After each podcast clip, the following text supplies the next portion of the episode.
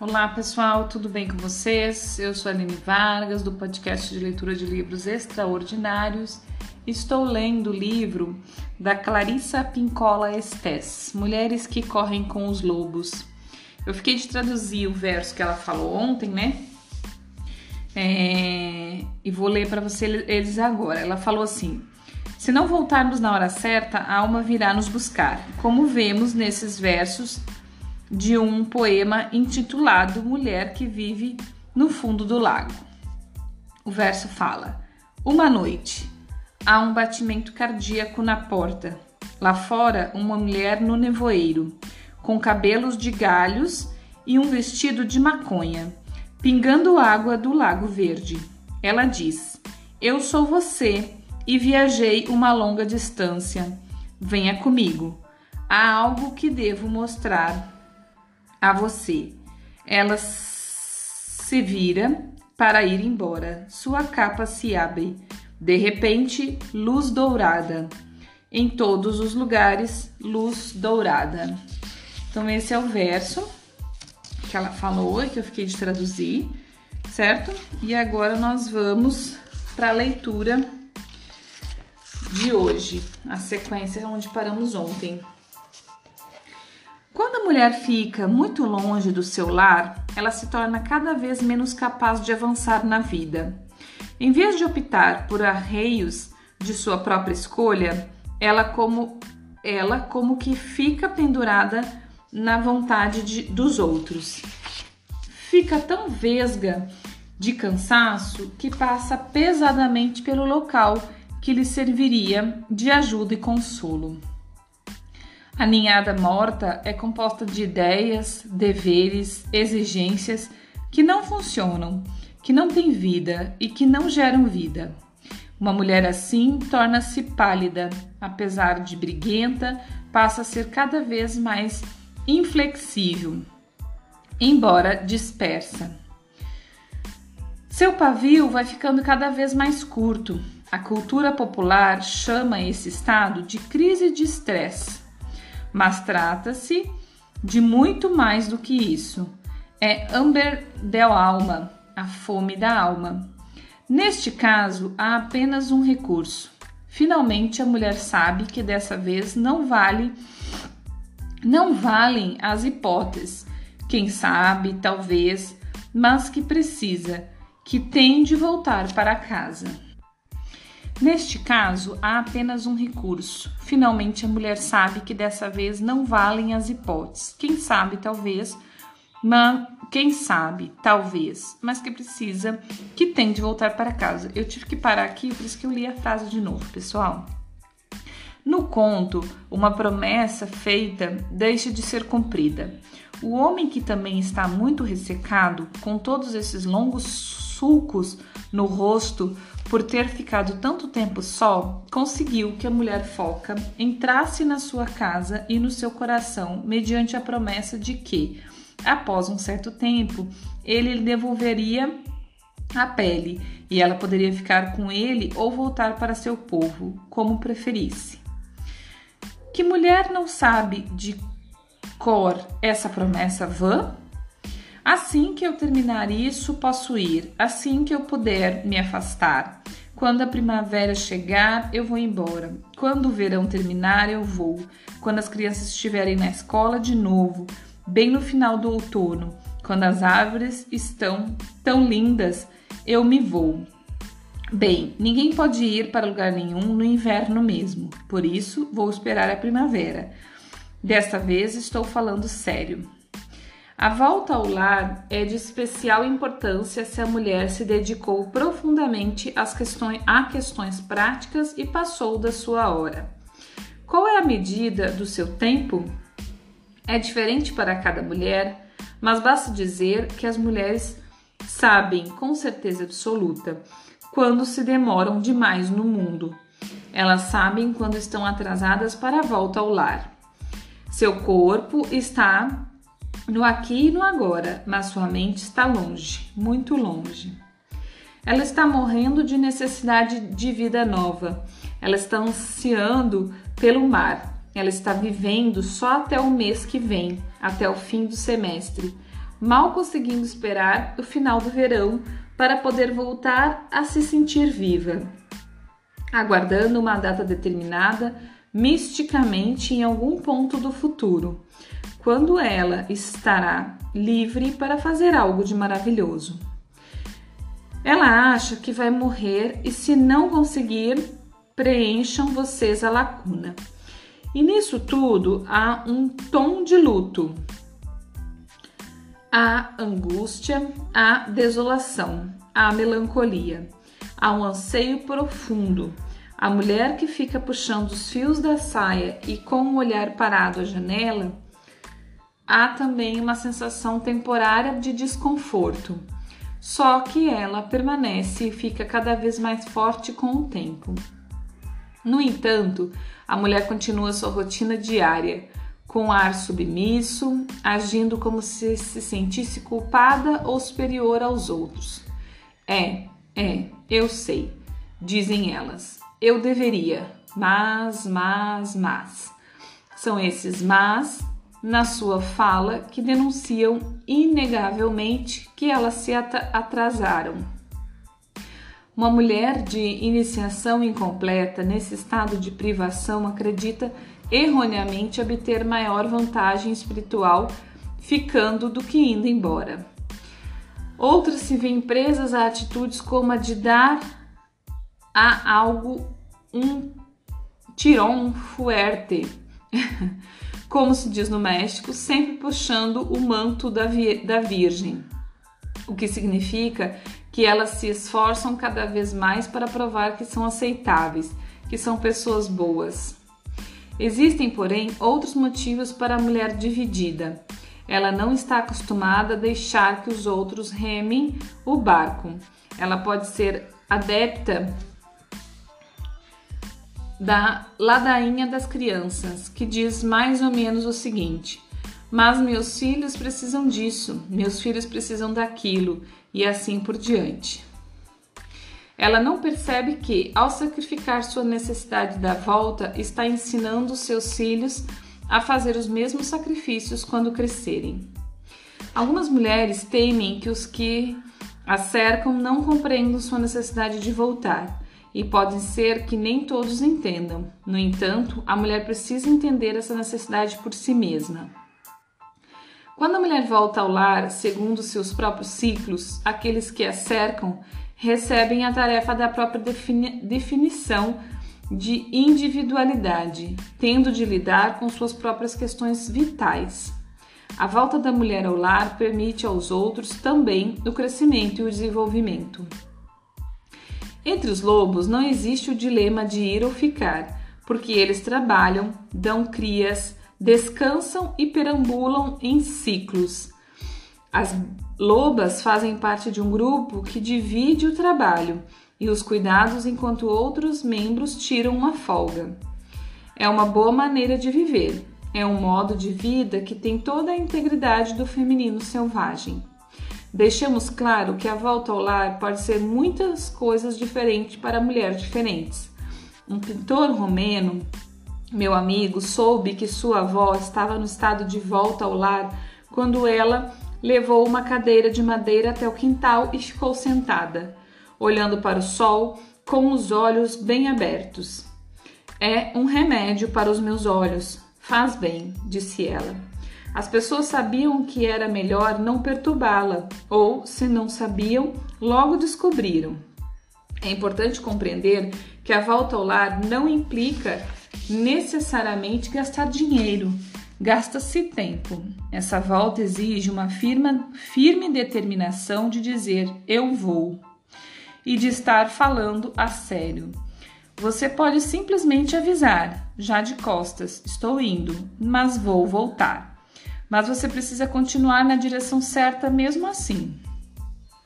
Há muitas formas de voltar ao lar, muitas são rotineiras, algumas são sublimes.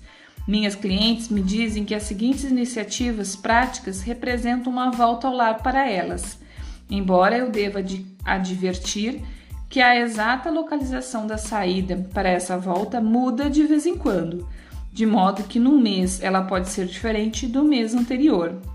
Reler trechos de livros e de poemas isolados que as comoveram, passar até mesmo alguns minutos junto ao rio, um córrego, um regato, ficar deitada no chão, numa sombra rendilhada, ficar com quem amamos sem as crianças por perto, sentar na varanda, debulhando, tricotando ou descansando, caminhar ou passear de carro por uma hora em qualquer direção e depois voltar.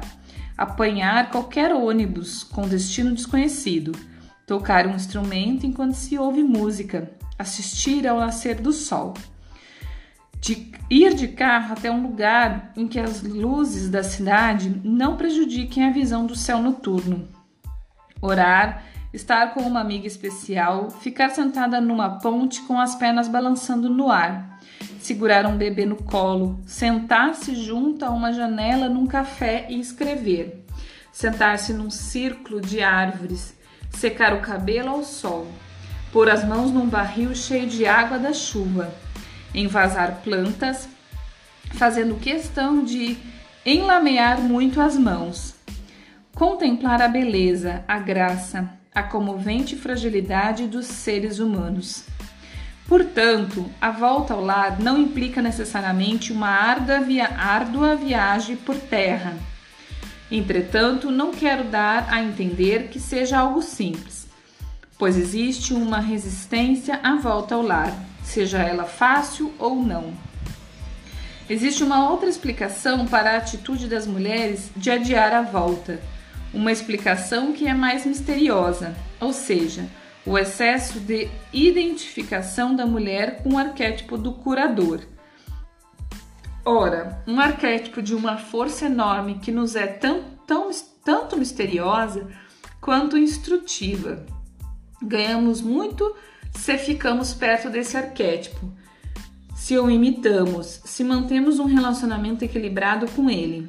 Cada arquétipo possui suas próprias características que ratificam o nome que lhe damos, o da Grande Mãe, o da Criança Divina, o do Deus Sol e assim por diante. O arquétipo do grande curador contém sabedoria, bondade, conhecimento, solicitude e todas as outras qualidades associadas a quem cura. Portanto, é bom ser generosa, delicada e solícita, como o arquétipo do grande curador mas só até certo ponto. Além deste ponto, este arquétipo exerce uma influência prejudicial na nossa vida. A, compulsão das mulheres no sentido de tudo curar, tudo consertar, é uma importante armadilha formada pelas exigências a nós impostas pelas nossas próprias culturas, especialmente as pressões no sentido de que provemos que não estamos por aí, sem fazer nada, ocupando espaço e nos divertindo, mas sim que temos um valor resgatável. Em algumas partes do mundo, pode-se dizer que o pode-se dizer que o exigido é uma prova de que temos valor e, portanto, deveria ser permitido que vivêssemos. Essas pressões são inseridas na nossa psique quando somos muito jovens e incapazes de ter uma opinião sobre elas ou de lhes oferecer resistência. Elas se tornam a lei para nós, a não ser que, ou até que, as desafiemos. No entanto, os clamores do mundo em sofrimento não podem ser todos atendidos por uma única pessoa o tempo todo. Na realidade, só podemos optar por atender aqueles que nos permitem voltar ao lar com regularidade. Em caso contrário, as luzes do nosso coração praticamente se apagam. O que o coração deseja ajudar é às vezes diferente dos recursos da alma. Se a mulher valoriza sua pele da alma, ela irá decidir essas questões de acordo com sua proximidade do lar e com a frequência de sua presença ali. Embora os arquétipos possam se manifestar através de nós, De quando em quando, naquilo que chamamos de experiência luminosa, nenhuma mulher tem condição, condições de permitir a manifestação contínua de um arquétipo. Somente o próprio arquétipo consegue suportar projeções tais como a de disponibilidade permanente, de total generosidade, de energia eterna. Nós podemos tentar imitar essas qualidades, mas elas são ideias fora do alcance do ser humano e é assim que deve ser. No entanto, a armadilha exige que as mulheres se esgotem tentando atingir esses níveis fantásticos. Para evitar a armadilha, temos de aprender a dizer alto lá e parem a música. E é claro que temos de estar falando a sério. Então, pessoal, por hoje é isso. Eu não sei para vocês aí que tá me acompanhando, mas para mim me deu um alívio. eu confesso, gente, que esse livro, como eu já disse, ele é tão maravilhoso, tão maravilhoso, mas ao mesmo tempo tão perturbador, né? Porque a gente, eu, né, sou uma pessoa e, e eu gosto isso em mim, mas ao mesmo tempo é, isso em mim às vezes cansa, né? Cansa, ou não sei se a palavra é cansar, mas às vezes perturba, incomoda, porque eu sou muito questionadora, né? De da vida, assim, se tá bom mesmo, se não tá bom, por que, que não tá bom, é, se pode melhorar, o que que não tá tão legal, o que, sabe, eu sou muito, eu não, eu, eu não passo os dias é, é, como, é, né, é, conformada, não. Eu tô sempre olhando o que, que eu posso melhorar em mim, o que, que posso melhorar no meu relacionamento, na minha família, com meu filho, na minha casa, no meu estudo, na minha profissão. Isso eu confesso que é muito bom, mas é muito ruim. Como tudo nessa vida é dual, né? É, a gente tem os dois lados em tudo. O equilíbrio disso é que, que é necessário, né? Mas eu confesso que às vezes eu fico um pouco desequilibrada, fico muito na cobrança da melhora, da mudança, e, e isso me perturba. lendo esse livro, me traz muito isso, sabe? Muito questionamento. O que, que é o meu voltar para casa? Eu já voltei para casa, é, eu, eu, eu, tô, eu tô acomodada, eu tô. Sabe? Esse livro me, me faz questionar demais, assim aonde que eu tô fechando os olhos para não ver ou não, entendeu? E quando ela fala aqui agora, porque o que, que eu tava entendendo, né, até agora, que esse voltar para casa era uma coisa muito radical, né? Era uma coisa muito é, assim diferente, né? Que era um voltar para casa era, era, era meio que é, uma mudança radical, né? E, e, agora vendo ela falar ali, né, lendo as palavras dela falando que o voltar para casa não necessariamente é uma coisa muito impactante, que pode ser um parar e olhar para o sol, ao mesmo tempo que eu me dei conta que eu já voltei para casa muitas vezes fazendo isso e que realmente dá uma sensação assim, uma coisa que eu gosto demais e que às vezes eu fico até preguiçosa de fazer, mas quando eu faço eu amo. É, já fiz muito com, com frequência e agora ultimamente eu tenho tido meio preguiçosa. É sair de manhã para pedalar assim, olhar aquele sol nascendo, é, andar na beira da praia, agradecer o sol. Como isso para mim é voltar para casa, sabe? Como isso me, me renova as energias, como isso me dá muito mais é, certeza da vida, certeza das minhas escolhas, sabe? Então, lendo o que ela falou aqui nessa parte que a gente leu, é, me deu esse sossego no coração, né? Porque eu sempre fico me perguntando, meu Deus, será que eu já voltei para casa? Será que não? E aí fico me questionando, questionando as minhas escolhas, questionando é, os passos que eu vou dando. E aí eu vi né, ela falando que a gente faz esse voltar para casa sempre quando a gente volta para dentro da gente mesmo com verdade e que a gente fica neste vai e volta, né? É, a gente vem, a gente vai. O que a gente não pode parar de voltar para casa, né? Fazer essas conexões com nós mesmos, com nossa essência, com nossa alma, é, porque sempre quando a gente vai, a gente conhece mais de nós, né? E volta com força para e, e, e com mais certezas, né? De nós mesmas.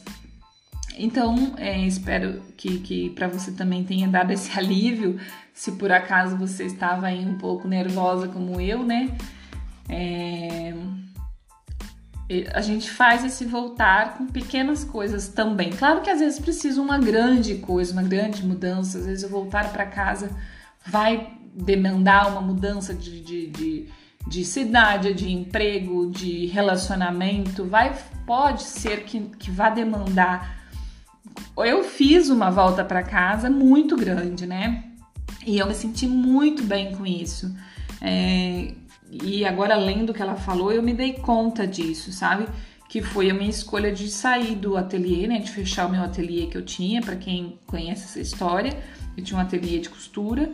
E isso foi uma volta muito forte para dentro de mim, assim, uma escolha que me, me trouxe muitos horizontes. E foi uma volta para casa muito importante na minha vida, sabe? Mas eu, como eu disse, eu sou muito questionadora, então todos os dias eu tô me questionando. Mas esse livro ele é maravilhoso mesmo, porque ele provoca bastante perguntas, mas ao mesmo tempo nos dá muitas respostas. Espero que isso também chegue aí em você, tá bom? Um grande beijo, até o próximo episódio. Bom dia, boa tarde, boa noite.